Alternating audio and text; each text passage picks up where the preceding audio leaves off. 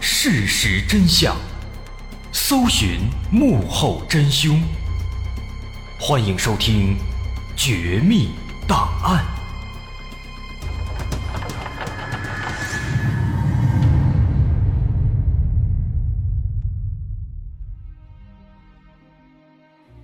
还原事实，探索真相。欢迎来到今天的《绝密档案》，我是大碗。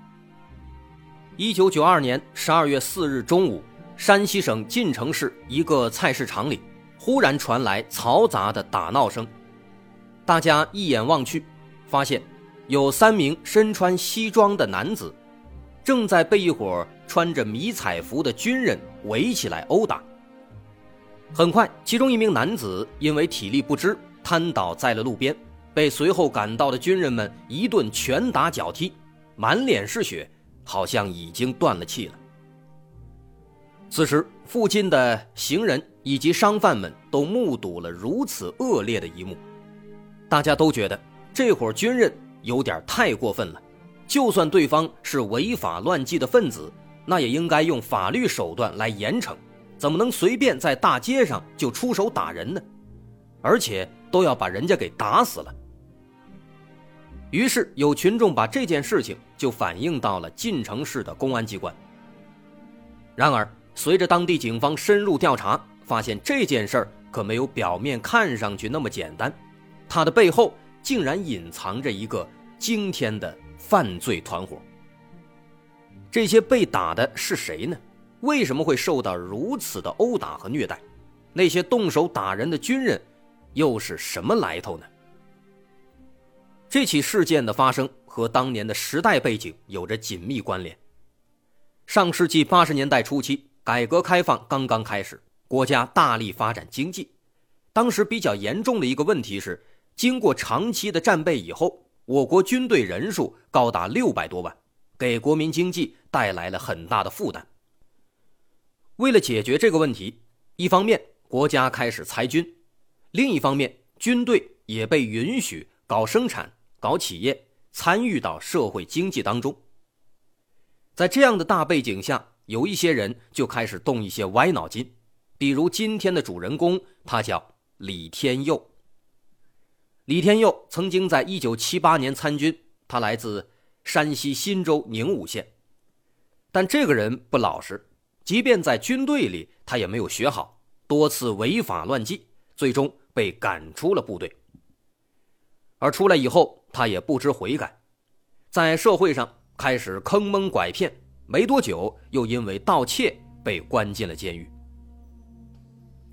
一九九二年，李天佑刑满释放了，但他还是没有改邪归正，反而开始更加膨胀，开始研究一些骚操作。在监狱的几年里，他没干别的，天天想着出来以后该如何发财。可是小偷小摸啊。那拿到的都是小钱，他认为太慢了，怎么能够快一点呢？就在这个时候，他认识了一个叫做郭荣喜的男子。郭荣喜来自山西临汾洪洞县，他本来是一个工人，在那个时候这工作还不错呢，但是呢，因为好吃懒做，经常开小差，最终被辞退了。从那以后啊，他就成了一个混混。一混就是二三十年，在九二年案发时，他已经四十九岁了，比李天佑大十五岁，但他依然一事无成，他的妻子也跟他离婚了。所以在那个时候啊，这个走投无路的郭荣喜有了一个想法，他打算搞一个皮包公司来赚钱。在改革开放的那几年里，有很多人开始参与私营经济。我们国家呢，也是第一次对私营经济进行监管和引导，在政策上难免有纰漏，因此当时有一些投机不法分子开始研究皮包公司。皮包公司说白了就是空手套白狼啊，而郭荣喜就看上了这一行，他知道皮包公司这是一本万利，非常赚钱。但是在九十年代的时候啊，其实已经不比前些年了。在那几年当中，皮包公司渐渐被大家认识，大家也渐渐的学会了该如何去分辨这些皮包公司。所以在这个时期，要想再做皮包公司就比较难了。那该怎么办呢？恰好在这个时候，李天佑出现了。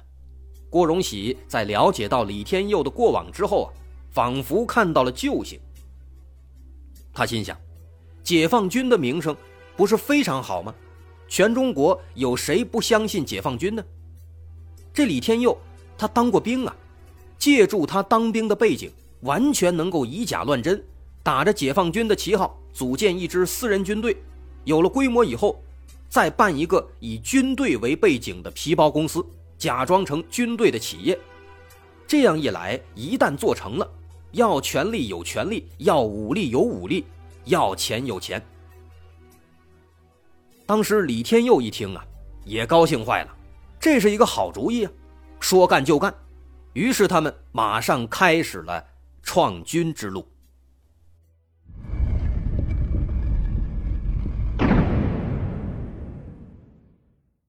他们的目标毫无疑问是非常远大的，但是这第一步要迈出去也是很难的。不管做什么，首先没有本钱那是万万不行的。可是郭荣喜和李天佑都是穷光蛋啊，这该如何是好呢？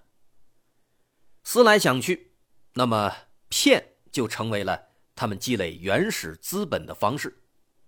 他们靠着仅有的一点钱做了一套军装。上面挂着大校的军衔。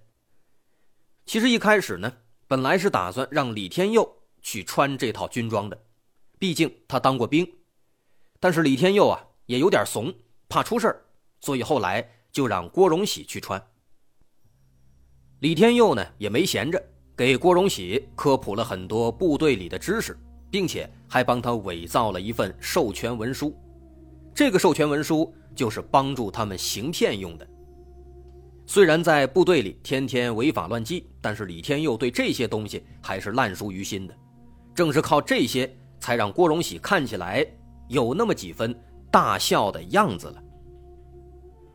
一九九二年一月，他们在山西长治的鸿宾楼酒店举办了一场会议，会议的名字叫做“全国各大城市成立部队办事处和经销处的研讨会”。这场会议。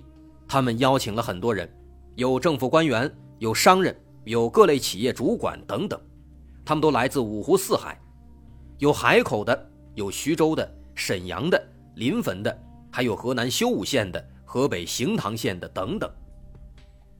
其实说实在的，从他们这个邀请的地区来看，就很不专业了。他这地方有市有县，这市里面呢有省会城市，还有普通的地级市。非常乱，没有章法，但当时呢，没有人在意这些细节，因为郭荣喜装的实在是太像了。郭荣喜要干嘛呢？当时他站在那个讲台上，拿着话筒侃侃而谈，他说，自己代表北京军区后勤部在这里组织会议，根据上级指示，授权负责各地办事处和经销处的建立。等办事处和经销处成立之后，全都归北京军区后勤部红铜企业分处来领导，由他自己全权负责。其实说简单点儿，他就是自称是这个北京军区的，然后呢自己有这么一个红铜企业分处，这个地方是一个领导机构，哎，让大伙儿在自己的下面建立各种分支机构，分布在全国各地。不过呢，大家参与进来。啊，做这些分处也不是没好处的，是有钱赚的。怎么赚钱呢？他跟大伙介绍，啊，说根据上级领导要求，他们这儿这个红铜企业分处啊，作为各个办事处和经销商的一个领导机构，每年要向北京军区上交两百四十万的固定利润。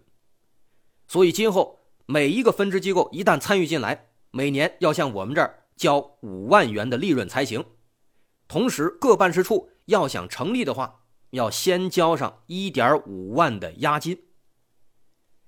当时大伙儿一听，军队要办企业，邀请大家一起来做，这是好事毕竟有军队作为扶持，那肯定能做好。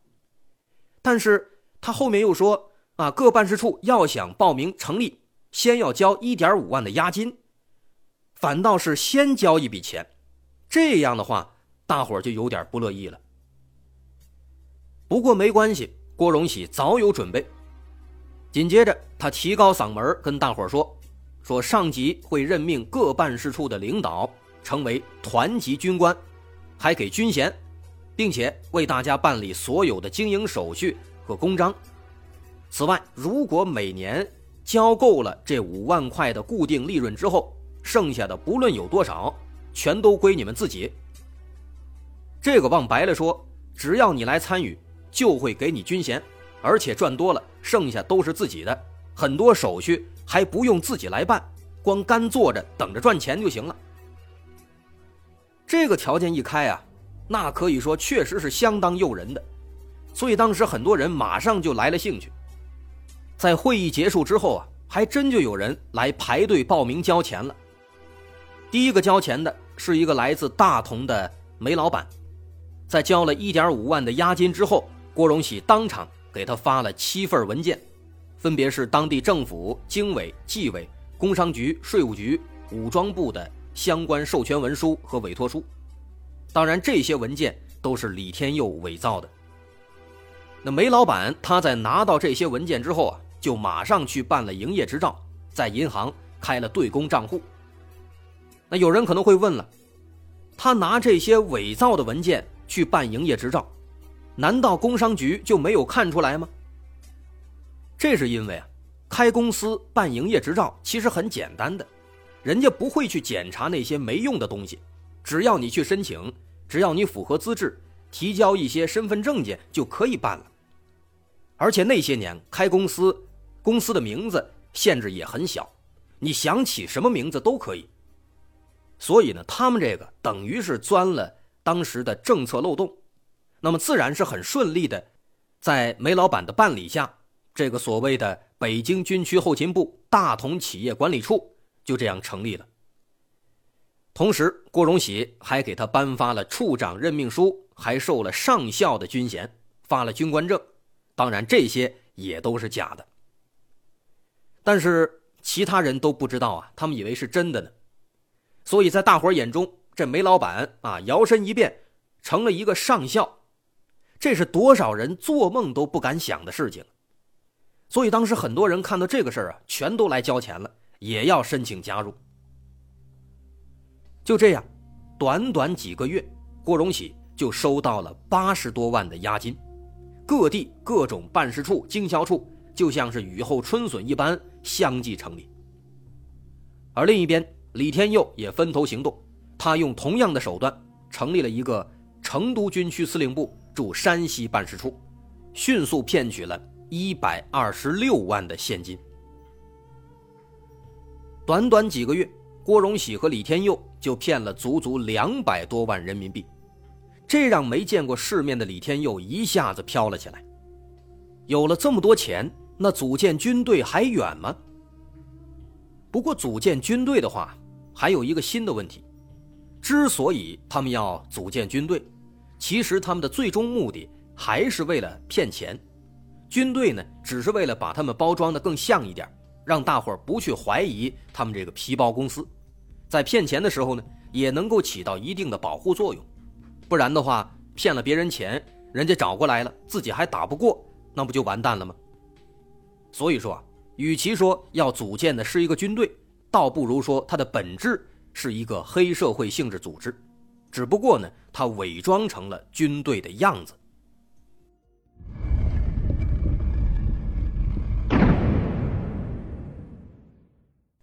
那么新的问题是，他们该如何伪装的像一支军队呢？都说啊，人靠衣裳，马靠鞍，最主要的当然是军装了。况且他们现在已经骗了很多人了，给很多人都封了军衔了，当然要给人家发军装了。那这件事呢，其实也难不倒他们。李天佑当过兵啊，他了解当时的一些政策，他知道，虽然军队允许搞企业，但其实很多军工企业的效益啊不怎么样。那么正好可以去那些军工企业去买军装，那些军工企业生产的军装，那肯定是如假包换啊。于是郭荣喜就乔装打扮啊，穿上西装，头发梳成大人模样，就来到了河北的某一个军工企业，表示要买军装、买领花、买肩章，并且二话不说，直接一把钞票扔在桌上，表示愿意高价购买，有多少来多少。人家一看高价购买，当然乐意了。于是军装、军帽、肩章等等各种装备一应俱全，全都买了，整整两千套。随后，他们又在大同一家印刷厂制作了大量的军官证、工作证、军用驾驶证、公章等等等等。其实也就是在那个年代了，大伙儿还不懂，立法也没有那么严格。如果这样的事儿放到现在，干这种行为，这都是犯罪啊！伪造武装部队公文证件印章罪，进去直接好几年。这是郭荣喜，那另一边呢？李天佑他也没闲着，他利用一些关系，搞到了警棍、电击枪、手铐、对讲机等等这些警用工具。就这还不算完，他甚至还打算去搞一些枪。当时费了好大劲，联系到了一个地下黑市，可以买到枪，但这些东西呢？他往往需要预定，他交了好多定金，准备一口气买一百把六四式手枪。但是这一批枪呢，其实到最后他们都被捕了，仍然还没有交货。看起来他们应该也是被骗了。无论如何吧，现在这个装备算是都有了，接下来他们就开始正式的招兵买马。别说他们这速度还非常快，不到半年时间。就召集了四百多人。郭荣喜自封大校，担任北京军区红铜企业管理处的处长；李天佑自封上校，担任成都军区驻山西办事处的主任。他俩还签发了大量的委任书，任命了上校十一个，中校二十二个，少校三十二个，其余的都是卫官、志愿兵和士兵。那这个时候，有人可能会问了，在这么短的时间里，他们是怎么凑到这么多人的？其实啊，这四百多人里有一半是郭荣喜和李天佑的亲戚朋友，接着他们在相互宣传，这样裂变式的招贤纳士。一开始呢，郭荣喜先把他妻子拉进来了，他妻子叫李林贵，直接给封了一个北京军区后勤部。红铜县煤炭发行总站的站长，中校级别。媳妇儿当了中校了，岳父也得安顿好啊。于是李林贵他爹就成了煤炭发行站的会计，中校级别。这还不算完呢，大舅子成了保卫科的副科长，少校级别。小姨子成了秘书，小舅子成了办事员，都是少尉级别。最搞笑的是李林贵的二哥。这个二哥呢，当时已经在洪洞县广胜寺出家，当了十几年和尚了，法号叫释悟，啊，一切释然，恍然大悟，听起来这法号呢好像非常通透。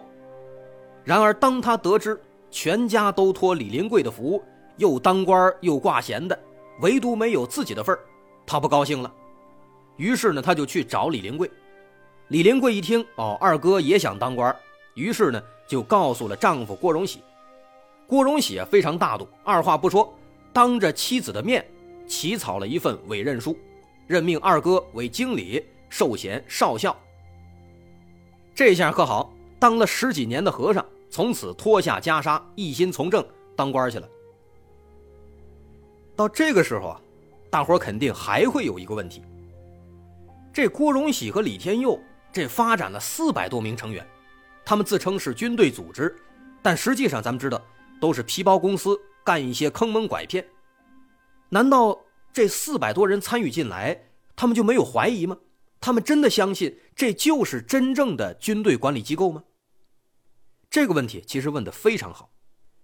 很多人其实都不是傻子，但是他们为什么没有去举报这个假军队呢？这就要说到他们的产业了。我是大碗他们到底有什么产业干了什么最后是如何落网的？稍后下节咱们接着说。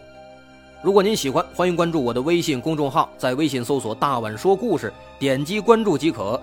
这里每周会发布节目相关预告以及其他有趣的小故事欢迎关注。我是大碗稍后下节咱们接着说。